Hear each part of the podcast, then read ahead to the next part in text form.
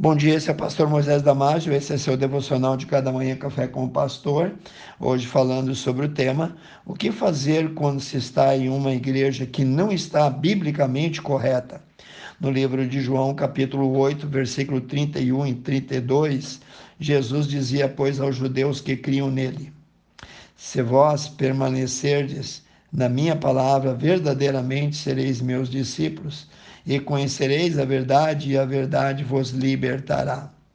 Primeiro, certifique-se de que você mesmo tem em suas mãos uma tradução da Bíblia fiel aos originais.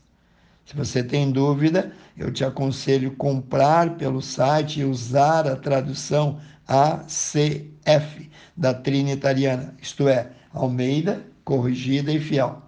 Bom, esse já seria um passo gigantesco para sair do atoleiro que muitas editoras suspeitas colocaram os evangélicos. Não confunda tradução com perversão. Se possível, ensine a sua igreja como mudar para voltar a ser fiel às Escrituras, mas se for impossível fazer com que a congregação mude, mude você mesmo. Vou te dar alguns versículos para você considerar antes de tomar uma decisão.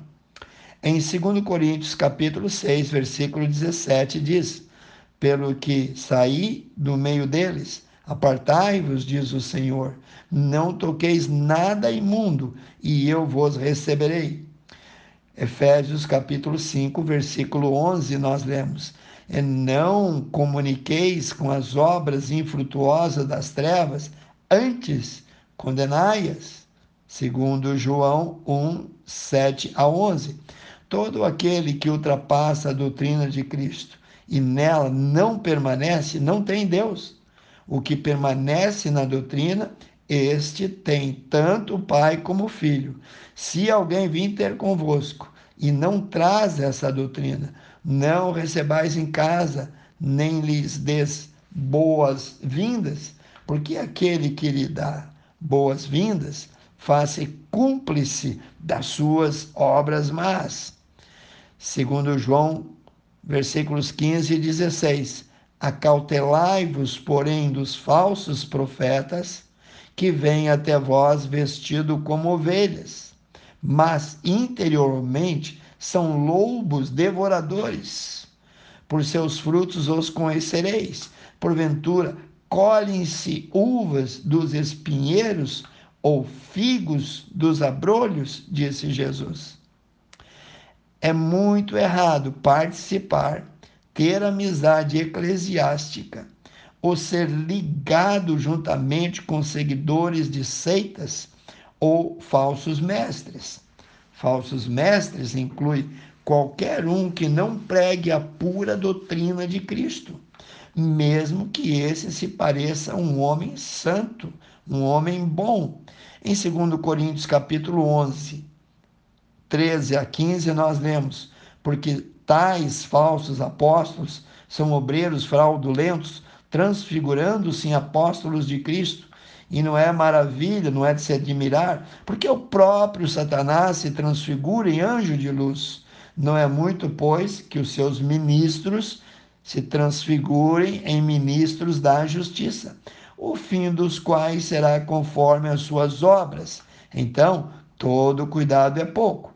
Estes vão sempre declarar estar correto, estar certos. Abra os olhos. Olha o que Jesus disse em Mateus 7, 21 a 23.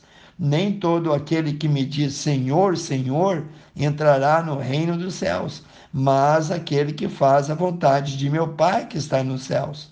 Muitos me dirão naquele dia: Senhor, Senhor, não profetizamos nós em teu nome, e em teu nome não expulsamos demônios, e em teu nome não fizemos muitas maravilhas?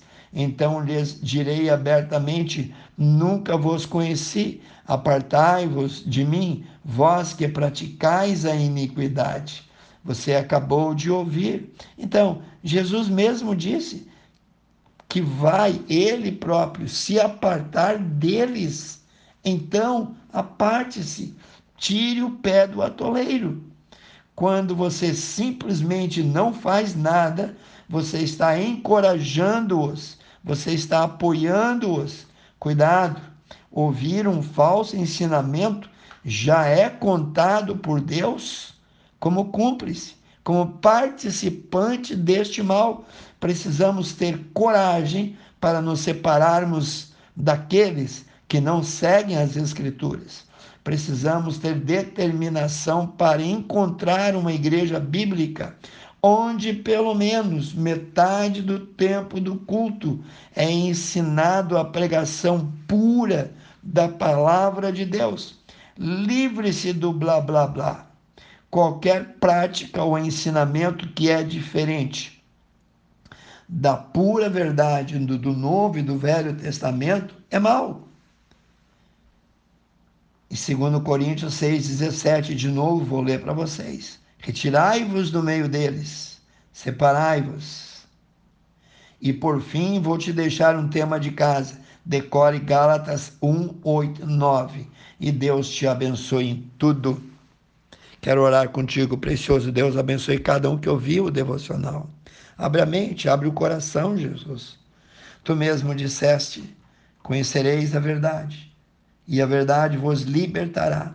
Que cada um seja liberto, não pelo poder da religião, não pelo poder do pastor, mas pelo poder da palavra de Deus, que é lâmpada para os nossos pés e luz para o nosso caminho, conforme diz o Salmo 119, 105. Que Deus te abençoe e abençoe a tua família, em nome de Jesus.